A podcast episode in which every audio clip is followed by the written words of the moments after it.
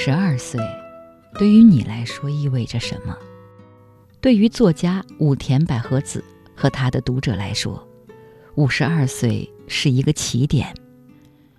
一九七七年，五十二岁的武田百合子出版了处女作《富士日记》。这部作品一上市就引发了轰动，此后几十年长销不衰。五十二岁的百合子不再以小说家武田太纯的妻子为人所知，而是以作家的身份开始了崭新的生活篇章。此后，他又出版了多部作品，其中《日日杂记》是他生前的最后一本书，也是他晚年文字进一步圆熟的佳作。书里记录的是他和女儿武田花，还有一只叫阿球的猫。共度的一段人生旅程，他以孩童般鲜活又强烈的目光，记录了那些倏然而至、令人莞尔的细节。悠长四季流转更迭的风物，裹挟在死的预感与生之眷恋中，一日一日步履不停的人们。本期轻阅读，我们邀请中文版《日日杂记》的译者田潇霞，也就是青年作家莫因。一起翻开这本清新又热烈的小书，走进武田百合子的文学创作与日常生活。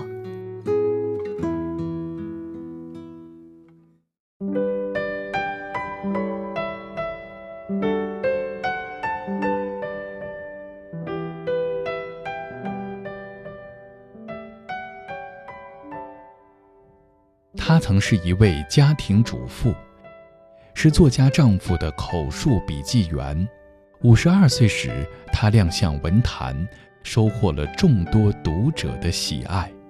作家武田百合子折下生活的枝与叶，书写母女和爱猫共度的一段人生旅程。一日三餐，四季流转。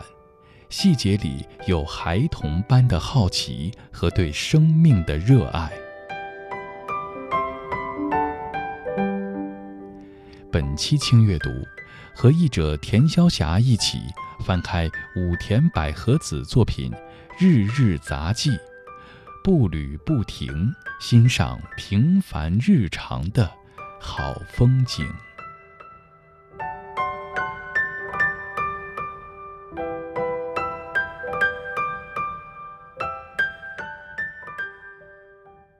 一九七七年出版的《富士日记》原本不是写给外人看的。这本从一九六四年七月到一九七六年九月十三年间的日记，记录了百合子与丈夫小说家武田太纯以及女儿武田花在山梨县的小屋度过的时光。这座小屋位于富士山路，武田夫妇和女儿每年都会在这里住几个月。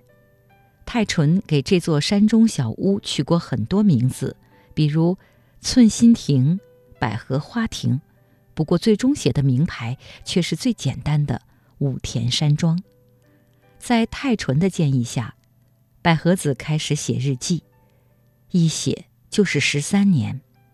日记结束在一九七六年九月二十一日，那是太纯住院的前一天。随着《富士日记》的出版。身为随笔作家的武田百合子出现在世人面前，而在一九九二年出版的《日日杂记》中，我们遇到的早已不是一位作家的妻子、助理或者影子，百合子就是他自己。译者田潇霞说，在今天的日本，知道百合子的人恐怕比知道太纯的人更多。啊，那如果把时间倒回到。日杂记出版的，就太纯虽然已经去世了十来年，但是当时来说，大家还是会很多人都知道太纯，因为太纯的文学地位，这个怎么说呢？就他之前作为呃作家代表团来访华的时候，就是接待他的是巴金他们那一批人，而且他也是和三岛由纪夫一样是各个文学奖的评委，所以就是一个非常重要的文学界的，你也可以说 老作家。然后百合子是他的妻子，但百合子的这个身份比较特殊的在于，因为他在泰纯在世的时候，没有人知道他是其实是他有这个写作的才能，他写的非常非常的好。就在我这个粉丝看来，他当然是超过他的丈夫的他的才华。直到泰纯去世的时候，其实就是在葬礼的那一天，因为日本有一本和泰纯很要好的文学杂志叫《海》，这个杂志是中央公论社出的。然后杂志社的编辑就对百合子说：“我们听说你在山里的时候一直都在写日记，然后我们会出泰纯的纪念专号，然后就你愿不愿意把一部分日记拿出来刊登？而且这个中间有一个小的插曲，就是因为一直跟泰纯接洽的那个编辑叫做。”村松有事是一个就比他们要年轻的一个年轻编辑。村松因为其实跟他们家有多年的交往，然后就是他已经产生了像朋友一样的感情。他觉得在葬礼的日子跟人约稿，他他是说不出口的，所以他就没有没能说出口。然后最后是他的主编自己去跟百合子讲的。在百合子当场答应之后，百合子走过春松的身边的时候，还跟他说：“你缺乏勇气。”就跟他说了这样一句话。后来百合子就把他的日记，就其实是一开始拿了一年份，就是泰纯去世那年一九一九七六年那一年的日记，刊登在海的那个纪念专号上。结果这个日记一出来，就其实大家是有一点轰动的，就是没有人想到完全是写给自己看的日记能够如此的打动人。那后来就是他们又把剩下的日记拿来连载，然后也出了书，而且他在出书之后马上就拿了田村俊子奖，就是日本一个专门。颁给女作家的奖，就是可以看出来，文学界也是对她的这个作品非常的认可。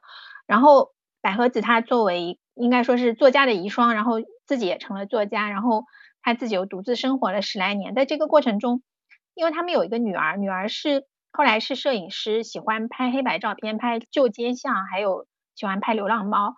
呃，武田花她结过一次婚，然后又离婚，然后就搬回来跟母亲住。那《日杂记》是百合子生前最后一本书，就里面记录了很多她跟花住在一起的日常，因为这个时候是母女俩是住在一起的。在这里也要讲一下，这本书它最早是刊登在有一个杂志叫《Time 和光》，它是其实是一个百货商场的这种有点像会员刊物，然后上面刊登了几篇，可能是因为有编辑看到了这个刊登的内容，然后就跟他约稿。这个编辑当时是。日本的《家人》杂志，对，就是那个时尚杂志的编辑。然后，因为这个编辑他自己很喜欢文学，他还刊登过村上春树的小说，所以就是他在《家人》期间，他们是刊登了很多文学的内容。那他就跟百合子约稿，然后从一九八八年到一九九一年，《日日杂记》就一直在这个《家人》这个杂志上面连载。那它是一个有点像日记体的形式，就是看了大家就会发现，它都是一天一天，每一次都是以一天开始。但没有这个具体的日期，我觉得这个是百合子，应该说是他他的文字，因为他到了也也可以说晚年吧，这个时候他六十多岁了，比以前的文字更加的沉着，更加的散淡，而且因为富士日记当然非常好，但富士日记最初是写给自己和家人看的，就和杂志连载还不太一样，这个因为是杂志连载，它还是稍微可能就是考虑到了读者，所以它会有一些。故事性就是有它里面有很多小的情节，他见到的人什么，你会觉得像在看一篇一篇的短小说，就会有这种感觉。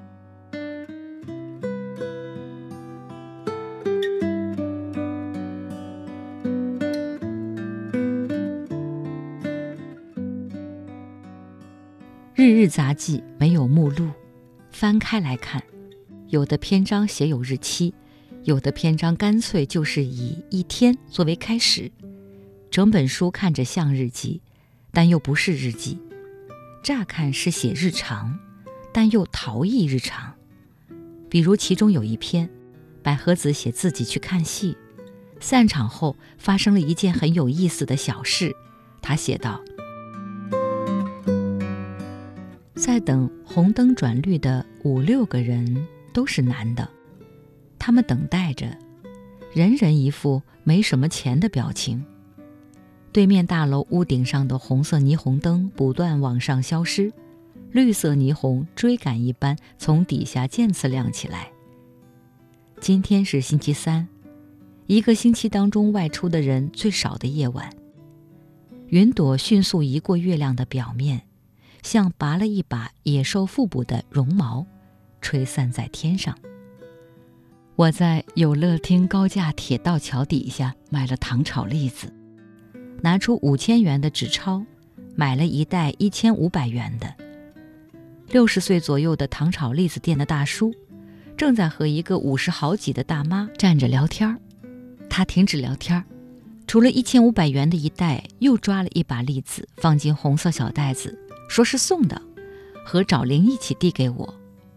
我说：“你只找了三千块。”他说：“我给了三千五。”我说：“真的没有啊。”这时，刚才谈话被中断的大妈插嘴道：“真的给了。”我可是瞧见了，对吧？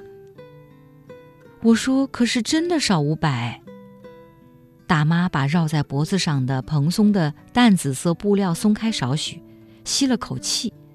她化了浓妆，皱纹很深的脸上，往里凹的深黑的眸子闪着光。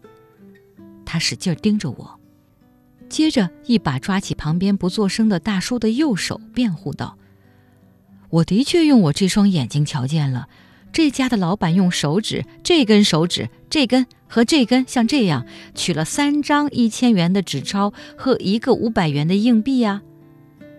原来他在和糖炒栗子大叔谈恋爱。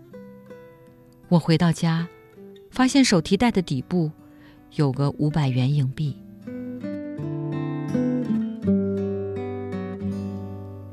往往就是这样琐碎的生活细节，看似平淡无奇。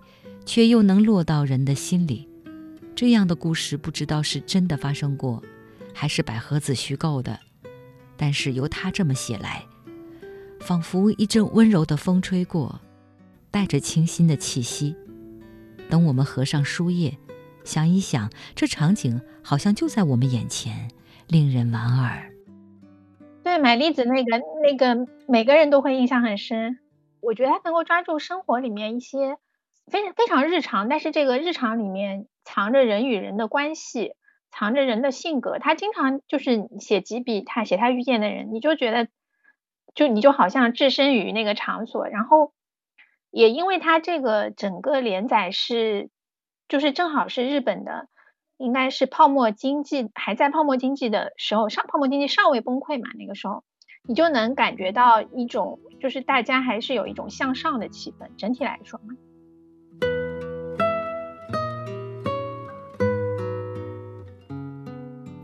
热爱美食的人，往往热爱生活，眷恋生命。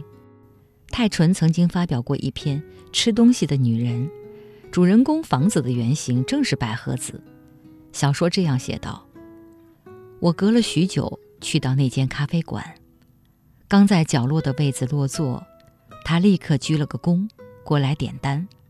接着，他对账台那边的服务生说：‘我也要一个甜甜圈。’玻璃柜台里。”甜甜圈和巧克力等摆在一起，服务生夹了一个出来。这时，他继续面向我这边，用指尖捏着高级的甜甜圈，咬了一口。他在品味炸得透透的、沾满了砂糖粉、形状完美的甜甜圈。他吃得很香，我几乎能感觉到他的咀嚼感和舌尖上的汁液，仿佛在那个瞬间，在那间咖啡馆里，不。在这个世界上，只剩下他和甜甜圈。这样丰沛的生命力和热情，一直延续到百合子连载《日日杂记》的时候。在书中，他不厌其烦地记录日常吃的各种食物。有一天，他写道：“我想吃咖喱的时候，干爽晴朗的日子；下雨天不吃，有体力的日子，积极的日子。”不反省自身的日子，心情好的日子，心情沮丧的日子也想吃。即使沮丧，肚子也会饿，想吃点咖喱让自己振作起来，所以吃。沮丧的日子容易大醉，所以不喝酒。这种情况的食物，除了咖喱，还有一种鳗鱼饭，一盘肉末茄子咖喱，大盘套餐，马铃薯和花菜咖喱。豆咖喱、洋葱鸡蛋咖喱等几种蔬菜咖喱和番红花饭，混一点那个吃两口，混一点这个吃一口。如果有一天我吃不动咖喱，那就要走了，肯定。看着这样的叙述，读者往往会忘了，写作这本书的时候他已经六十多岁了。然而，谁又规定了六十岁必须是什么状态，必须做什么事情吗？我觉得六十多岁要看人，就是有的人可能六十多岁他就不管是生理和心理，他都已经开始迈入晚境了。但是百合子就是差不多在这个时期，他还自己一个人去德国，然后他因为他弟弟在德国，然后他在德国的时候，他拿着地图，他也不会德语，他就拿着地图，然后每天还自己出去玩。他因为他特别喜欢动物园，他还去就是自己去坐公交车，自己去动物园。就是我觉得他还是很有生活的勇气，因为你想，你语言也不通，然后你到一个异国，然后还能自己玩，他他好像玩了。在那玩了有一个多月吧，我觉得他很有这种对生活的活力，应该说，八六年八六年去的德国，然后这个年载是八八年开始的，但你可以看出他的身体不是特别好，这个是确实，因为这个连载结束是九一年嘛，然后其实九三年他就肝硬化去世了。我我觉得他们那一代的作家没有什么养生的概念，就是。其实他们年轻的时候，因为中间有一段特别穷的时候，然后在他们年轻的时候，因为百合子以前是咖啡馆的 女招待，我在别的地方也写过，她她是招森社那个出版社在楼下开了一个咖啡馆，也卖也卖酒，然后那个时候作家们都去那里喝酒，那作家们也没有钱，然后赊账什么的，然后她在这个咖啡馆里是女招待，但是同时她也喝里面的酒，那。就是一个年轻的时候就经常喝的大醉，好像在泰纯的回忆里面有一次他爬到一个箱子上面，百合子他就不肯下来，然后泰纯把他拉下来，而且是抓着他的头发在街上走，就有过这样的年轻时候有过这样的经历。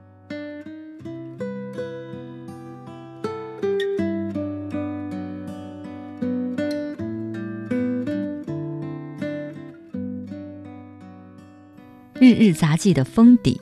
画了一只三花猫，它是武田家养的猫，名叫阿球，皮球的球。书中有一幅线描画，画的是百合子、阿球和太纯在武田山庄。翻开书，我们很快就能遇到百合子笔下的阿球。书中这样写道：早上八点以前，阿球晒了太阳，喝了水，喝了牛奶，吃了蟹腿。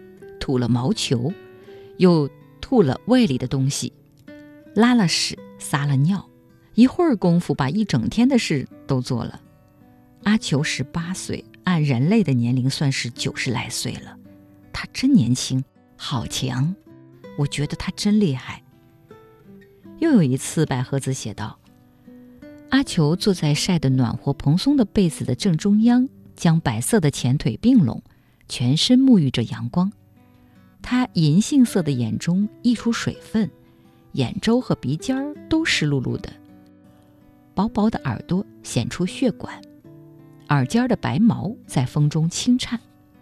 不知为什么，阿球的圆脑袋的顶上小心地顶着一根他自己落掉的白胡须，还有一片脱落的指甲。阿球，你是老糊涂了吗？十九岁的阿球，按人类的年龄来说，就是一百岁。他张开嘴，露出鱼骨一般的牙，火腿色的小舌头，朝着我无声地叫了一声：“大妈，我为什么在这儿呀？好舒服呀！我还要再活一阵。”日日杂记里，暮年的猫和暮年的人，有着同样的对生命的眷恋与热情。后来，阿球走了。百合子很用心地为他办了后事，因为阿球是这个家庭的一员。在文章里，百合子写道：“自己吃着香蕉，一下子想起这只猫来家后十九年来发生的许许多多的事，边吃边哭。”为阿球真的活了很久。然后《富士日记》里面，阿球还是一只小猫，被他们带到山里面，然后这只猫就疯了，开始不停的捕猎。它捕了各种东西带回来，它每次都要带回来。然后他们家规定不能责骂猫，说不然性格会扭曲。所以不管它带回来什么，你要摸摸它的头，说阿球好乖。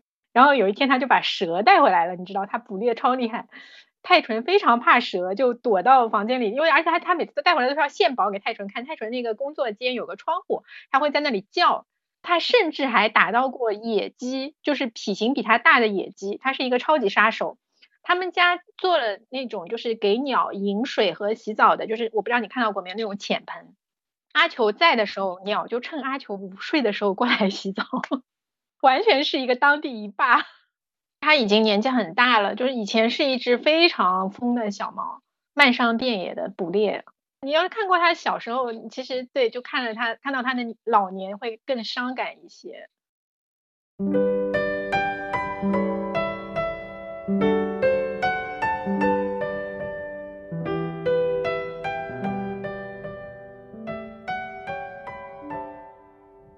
她曾是一位家庭主妇。是作家丈夫的口述笔记员。五十二岁时，她亮相文坛，收获了众多读者的喜爱。作家武田百合子折下生活的枝与叶，书写母女和爱猫共度的一段人生旅程。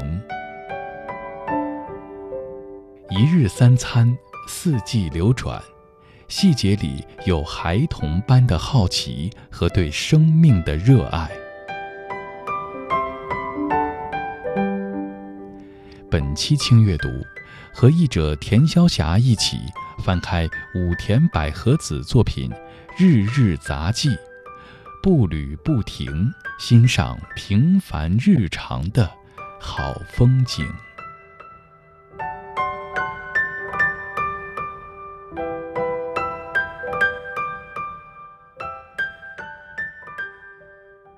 日日杂记》记录了武田百合子和女儿武田花，还有爱猫阿球共同度过的一段日子。一九五一年，太纯和百合子夫妇迎来了女儿的诞生。太纯给女儿起名叫花，百合子习惯喊女儿花子。在《日日杂记》中，百合子以英文字母 H 来代指女儿武田花。花是一位摄影师。在《日日杂记》连载的时候，他已经结束了一段婚姻，回到娘家和母亲一起生活。于是，《日日杂记》里几乎处处都有花的身影，而阅读这本书的读者，仿佛是和他同一屋檐下的室友，旁观他与母亲的生活日常。百合子在书中时常记录与女儿相伴的点滴，无论是一起外出看电影、旅行、吃饭。还是在家待着闲聊，一起吐槽某次外出吃饭的滋味不好等等。两个人的相处平淡又有趣味。仔细想想，书里的百合子与花，不像寻常母女，更像相熟的女友。这种母女关系甚至会令人心生羡慕之情。比如书中有这样一段：我反省了一下，最近这一周。我一下子胖了，买了某某店的东西一吃，真好吃，于是我第二天又去买，就这样重复，一直到吃厌为止，所以才胖了。就是说我只要不去买就行了，很简单。我这么一说，花说道：“我长胖的理由也很简单，就是吃多了。要说为什么会吃多，我原本打算。”某某店的东西，今天就吃这些，明天再吃，留个盼头。于是把剩下的一半收起来。可是那样一来，我不在家的时候，妈妈一定会把它吃掉的。所以为了防止被你吃掉，我就一口气塞进嘴里。某种意义上，太纯和百合子，并不是那种很用心育儿的父母。译者田潇霞说。花出生的时候，二十六岁的年轻妈妈和她三十九岁的丈夫不太懂得怎么照顾婴儿。《日日杂记》中记录了这样一件事：某次，百合子在出租车上听广播节目，正在讨论该不该给孩子钱。司机的观点是，给孩子钱是堕落的源头，犯罪的源头。然后司机问百合子：“你们家给吗？”百合子写道：“我那内向的丈夫做不到和孩子流利的沟通，当他想要表达我很宠你，就会突然想给孩子钱。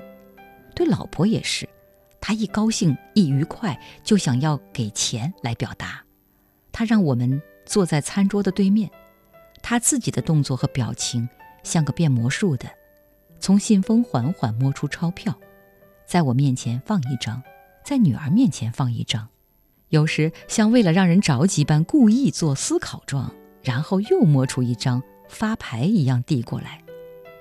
我们满脸通红地把钱装进怀里，谢谢爸爸，谢谢孩子爸。直到现在，我偶尔呆望拢了层薄云的辽阔天空，眼前还会浮现出他一张张轻轻放下钞票的餐桌。尽管如此，我像个法庭上的被告似的，无力地点头道：“是哦，我们也不给孩子钱。”家人的相处本来就没有什么定法，自然而然的状态。也许是最舒服，也是最适合家庭中的每一个成员的吧。我还翻了另一本，其实是泰纯的随笔，里面就有很多他们年轻时代的回忆，包括他们以前住的那个房子，就是他们刚刚生下小孩，然后住在应该是江之岛附近的一个海边，然后他们住在二楼，那个是那种老式的厕所，那个厕所就是直上直下的。有的时候小孩被楼下的邻居抱出去玩了，泰纯不知道小孩去哪，他就对着厕所那个洞在那里喊说：“花你在吗？” 他以为小孩掉下去了。而且他们就是非常漫不经心的一对父母，就是我其实每次看他们的回忆，都会觉得武天花能顺利的活下来真是太不容易了。他们就把小孩放在桌子上，其实那个家还有很多老鼠，老鼠就跑来跑去，然后他们就把它放在桌子上，用衣服什么把它围起来，让它不会掉从桌子上掉下去，然后。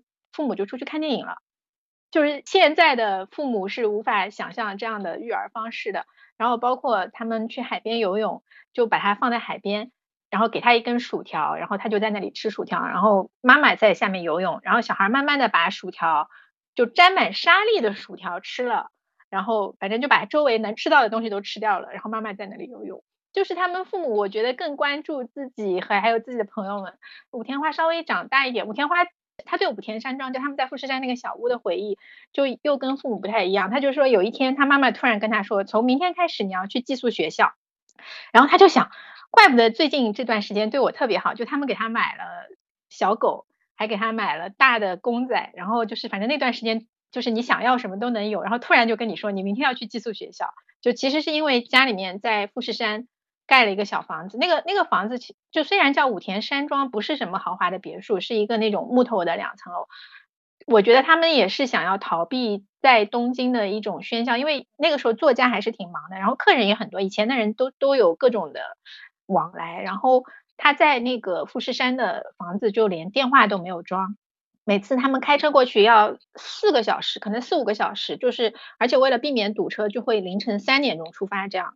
然后到了那个山上以后，那个地方也没有电话，就是有如果有人找他，就只能打电报上来，就过一种山居生活。所以他们就是经常频繁的往返于东京和富士山。那富士日记就是所有在山里的期间，武田百合子写的日记。所以这也是一个非常惊人的长时间的日记，它有十三年的跨度，然后又是作家和妻子的生活，但他描写的日常就是。当然，这个背景是他的伴侣是一个作家，但他描写的日常就是在山里面如何应对严寒酷暑，如何和当地人打交道，然后参加当地的庆典，然后去买东西，甚至和流氓吵架。就是你你能感觉到一个那个时候，因为她四十多岁嘛，一个女性这种活生生的活力，就是《富士日记》是比起《日日杂记》是更有活力，因为是她更年轻的时候的这样一个日记，然后。接着说他们对女儿的教育，嗯，那武田花就，嗯，他们父母给她念了一个基督教女校，主要是因为朋友介绍，然后她在那里就是从小学、中学一直念上去，然后中间读寄宿学校，学习也没有特别好。她知道爸爸是作家，但是从小在家受到的教导就是不要影响爸爸工作，然后也没有人会对他说，就是你一定要怎样怎样。然后有一次就是他们他跟父母一起在外面应该是赏樱的时候，他妈妈就说，就意思就是跟他说，你你喜欢什么不喜欢什么你要表达，你像像你像这样你长大怎么办？就觉得他太内向了，然后都把他说哭了。当时。他后来就非常愤怒的说：“可是我我就是不知道自己要做什么。”然后那个那个时候，爸爸突然就出来裁决，说是花赢了。然后就这样一个不知道自己要做什么的女儿，后来其实泰纯可能心里有一点忧虑，然后别人就跟他建议说：“你不如给他发展一个兴趣爱好。”然后就买了一个相机送给他。刚刚拿到相机的时候，武田花也没有很喜欢，然后就东拍西拍。后来发现可以拍猫，他就突然来了兴致，他一直很喜欢猫。然后就这样就。不知不觉的就拍了很多照片，但她真正成为摄影师也好像也三十多岁了。就其实之前也 你也可以说是一个游手好闲的女儿，也可能是因为他们毕竟还有泰纯在养家，他们没有没有没有说一定要让小孩做什么。但我觉得就是也是因为泰纯在养家，所以没有一个太大的压力，有可能是这样的。就他们一家还是挺神奇的。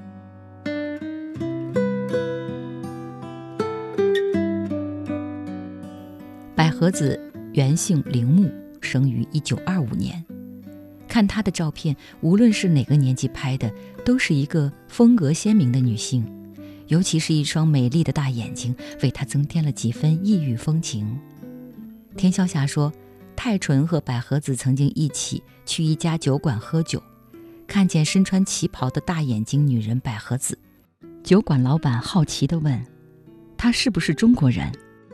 太纯一本正经地回答说：“是的。”后来年纪大了，太纯和百合子一起外出散步。太纯说：“我们走到哪里，一定会给人留下印象，因为一个是胡子花白的老头子，另一个是大眼睛的女人。”回到一九五七年，太纯、百合子和花从老家搬出来独居。田晓霞说：“作为文坛前辈的泰纯，交友广阔，和作家们在一起；作为泰纯妻子的百合子，总是装扮得当，但是她的衣着要看场合。武田花小时候记忆中的妈妈，常穿黄色紧身裙或是旗袍。她还记得自己学习不好，学校喊家长，这时妈妈穿着日常衣服和拖鞋就去了。武田花后来成为一个摄影师。”也得到过摄影界的奖项肯定。田晓霞说，她出过几本摄影随笔集，文风与父母全部相像，照片和文字呈现出她看待事物的方式，其中隐隐的有百合子的影子。嗯，我觉得百合子她因为她特别的鲜活，而且花从小就花从小就觉得妈妈特别漂亮。她以前就是看到妈妈对着镜子涂口红的时候，就觉得妈妈特别漂亮，然后。但是在富士山住的时候，百合子就是完全是那种农妇的打扮，还曾经被外国人 误以为是当地的农妇。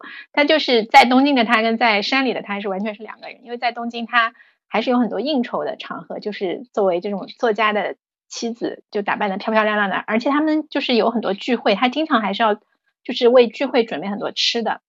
那其实到了山里，他们是相对比较简单的。一家三一家三口，有的时候是一家两口。如果花在念书的话，就是一个非常简单的日常。其实对他来说，也是一个比较自由的时候。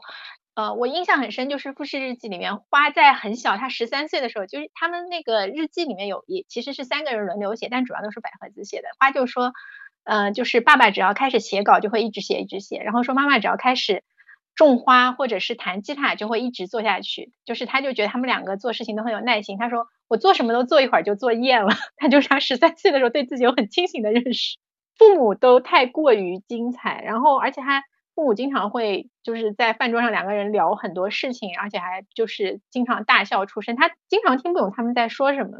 他们家的关系真的是比较奇妙的，就是父母之间有一种小孩插不进去的气场。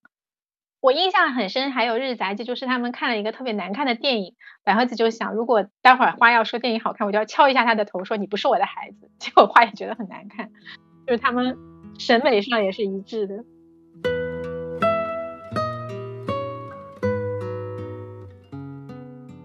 日日杂记的扉页写着：“致离世的人们，衰老与死亡是时常出现于这本书的重要话题。朋友们一个接一个的离开了，连爱猫阿球也走了。葬礼、想念，还有眼泪。”田晓霞说：“百合子通过文字的魔法，重现业已消逝的人与事。”换回他所珍重的整个世界。这些文章最初连载于《家人》杂志，从1988年到1991年，百合子执笔时不过65岁前后。按理文中不该有如此浓重的暮年感，可能他在这时身体状况已经不太好了。然而翻到下一页，你可能又会被百合子诙谐的讲述所吸引，被他对生的眷恋所打动。比如有一天晚上临睡前，百合子看见有只蟋蟀高高的抬起后腿，伸着长长的触须，抓住桌上的毛豆。过了一整夜，他吃了半粒毛豆。早上，他维持着同样的姿势，继续抓着毛豆。这样琐碎的细节看似没有什么意义，但是读完之后再想想，又觉得很有趣味，像一幅草虫的小画，虽小。却富有生趣。又比如有一天，百合子出去办事，回来路上在一家水产店买了一种海苔。他写道：“水产店的大叔说，昨天、今天气温骤降，这样的早上捞的海苔好吃。他说我是拌芥末酱油吃的。这样啊，我以前不知道有这种吃法。我没吃早饭就出门了，于是赶紧回家煮米饭试吃。”光是芥末酱油好像有点单调，我想了想，切了葱花，往葱花上滴了酱油，放在热饭上吃，然后把拌了芥末酱油的海苔搁在饭上吃，好像还是有点单调。我吃到一半想了想，做了甜口的炒蛋，把这三样轮流搁在饭上吃了。过了一会儿，开始不舒服。这样的百合子。像孩童一样好奇，这好奇的目光落在对生的眷恋上。有一次，他和花去餐馆吃饭，等位的时候，他看了摆在陈列架上的食物模型，那是用蜡做的套餐样品。他写道：“突然，一股情绪像热水一样涌上来。死后的世界该很寂寥吧？那个世界没有这样的热闹吧？”我还想在充斥着这些东西的世界再活一阵。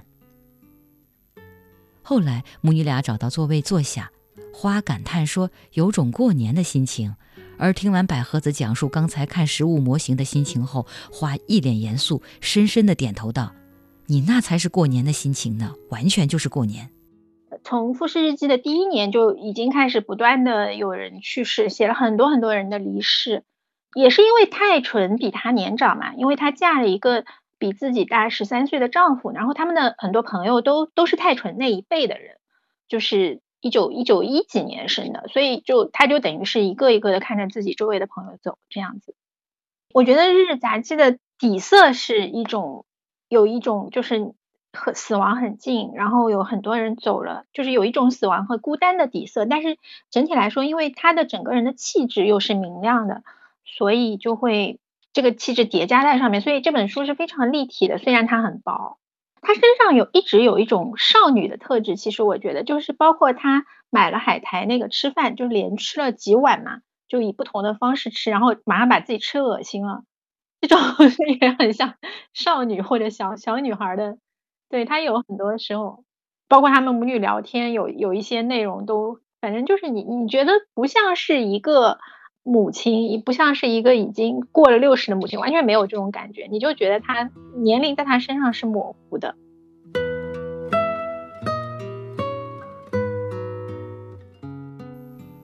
在《富士日记》的后记中，百合子写道：“我想，如果武田没死，日记本不会变成活字，会一直收在壁橱角落的纸箱里。丈夫的离世，改变了百合子。”随着生活的变化，时间的推移，各种身份约束渐渐消失，渐渐显露出来的是原本的百合子，拥有写作才华的百合子。田晓霞说：“尽管她曾以各种形象出现在丈夫的作品中，事实上，她也有她的声音，一贯清晰准确描摹她眼中的世间。”《日日杂记》是百合子生前的最后一本书，文字更加圆熟，书中展现出来的他，也完全是他自己了。如果以五十二岁作为起点，我们无法得知这一路他走得多么辛苦，但是我们会庆幸与他相遇，在这本没有目录的书中，听他讲讲每个平凡日子的事情。电影、美食、风物、人情，哪怕是朋友的过世，已经消失的往事，字里行间的豁达。诙谐，不知不觉间令人放松，甚至还能收获一些勇气和力量。田晓霞提到，日本知名的料理家、作家高山直美也很喜欢百合子。高山直美不仅多次提到富士日记对自己的影响，还坚持在网上写日记。后来和丈夫买下农民的房子，一点点动手改造。她还按照百合子曾经走过的路线去俄罗斯旅行。她是一直打扮的很华丽的，穿那种豹纹外套什么的。呃，她还有一点很特别，是她把自己所有的手稿，其实她的手稿，嗯，除了花没有人见过。她把自己所有的手稿放在一个茶箱里面，然后跟花说：“我去世以后，你要把这些都烧掉。”然后他把太纯所有的文字资料都整理好了，然后留给花说：“因为你是爸爸的女儿，这些都留给你。”呃，花后来是把它捐给，应该是捐给日本文学的一个纪念馆了。但是百合子要求把他自己的都烧掉，所以就是其实最后他们留给花的，就是等于他的手稿都烧了，然后他留给花的就只有他穿过的那些棉布连衣裙。他以前就是做很多那种呃宽松的、没有腰身的棉布连衣裙，自己做的，然后在那个夏天的时候穿，然后很多都是非常浓烈的那种花色，然后后来。武田花试了一下，发现自己完全不适合，就穿了一次也就没有再穿了。我觉得其实他在泰纯去世以后，很多人都觉得他像变了一个人，就是他以前还是会比较收着的，就是可能也是因为有妻子这样一个角色，然后后来他就变得特别的奔放，然后也有一些过激的行为，可能也因为泰纯走了以后，他非常的难受吧，内心还是难受的，然后喝醉什么的也很也很多，但是。后来慢慢的平静下来了。其实日杂记是这个已经，因为泰纯也走了那么久了，你已经平静下来的这样一个遗孀的跟女儿的这样的日常。他独居那么久，也慢慢习惯了。我觉得，就是日杂记是一个独居，或者说就是跟女儿一起住的这样一个妈妈的日常。但是。你很多时候你也感觉不到她，她是一个妈妈，除非她那一天明确的写了花，她跟花怎样怎样。很多时候你就觉得她是一个人住的，甚至会有这种错觉。她完全就是她自己嘛，嗯，对，《日日杂记》是是她完全，我觉得她其实这个时候已经是一个著名作家了，就是因为《富士日记》也出了十多年，而且也一直在，应该也卖的还不错。他完全是作为他自己，但是他仍然没有一种我是作家的这种自觉。他因为后来也写过，他就是说他一直觉得音乐包括文字这种都是他觉得他自己是消费者，都是别人创作出来给自己看的。所以他大多数时候只是在过他的生活，然后有约稿就写一写，而且他约稿也接的非常少，可以说他写的比较慢吧。然后他这个时候其实他玩的好的朋友很多都比他小。嗯，包括就我前面说的那个年轻编辑村松有事是比他小十五岁，对，就有很多，因为他他这个时候六十出头，然后就有很多四四十多岁的，可以说也是文学 文学界的这些编辑们都围绕在他周围，他们都很喜欢跟他玩。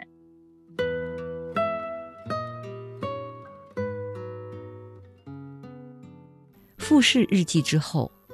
百合子陆续出版了包括《日日杂记》在内的四本书，也获得过读卖文学奖。田晓霞说，这四本书的体量都不大，与他对文字以及选篇的讲究不无关系。尤其是《日日杂记》，语言愈发凝练成熟。百合子的文字毫不矫饰，和他本身一样充满生命力。这也是他至今仍然受到读者喜爱的原因。包括《富士日记》为什么会？因为你想，它是七几年的书，然后到现在，你你可以看到它版权页，它就其实是在一直的加印。我觉得是它寄托了这一家人的十三年的时光，然后你看的时候，你会觉得离他们特别的近，而且就是因为百合子的这种性格，它是能够给人以一种生活的勇气吧，你可以说，因为它太有活力了。我觉得很多读者都是。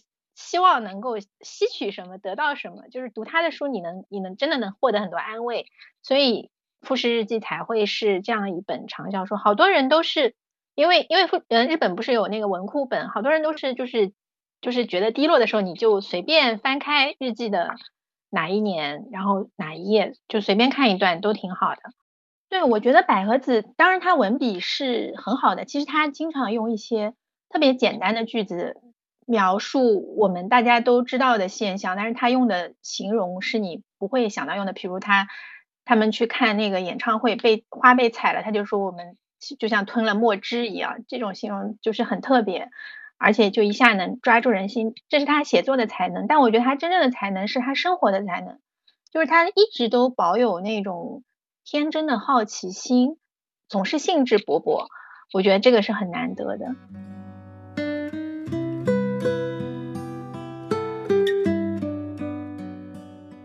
和子具有强烈的个人风格的作品，如同磁场，吸引了一批人，包括比他年轻的朋友们。也许这种强烈的磁场还影响到了后来无数的读者。翻开这本书，我想你也会想和百合子做朋友吧。在译后记中，田潇霞深情地写道：“对百合子来说，写作是让时间停留在纸面的魔法。”阅读百合子的作品，感觉就像一场场或长或短的时间旅行。在百合子成为作家后，编辑和朋友们多次建议他写小说，他却一直笑而不答。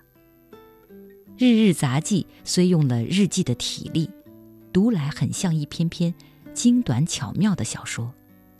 作为读过百合子全部出版物和周边读物的铁粉，我以为。他的创作早已超越了文体的界限，是日记，是小说，是诗，是写取到手仍在呼吸的生活的枝与叶。好，今天的轻阅读，编辑丁旭，主播周薇为大家推荐的是武田百合子的《日日杂记》，希望各位喜欢。我们下期节目再约。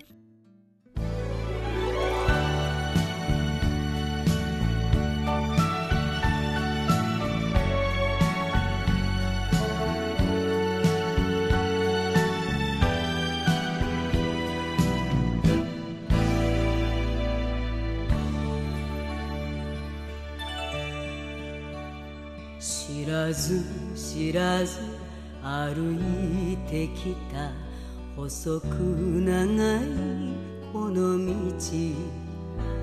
振り返れば遥か遠くふるさとが見える。でこぼこ道や曲がりくねた道地図さえない。それもまた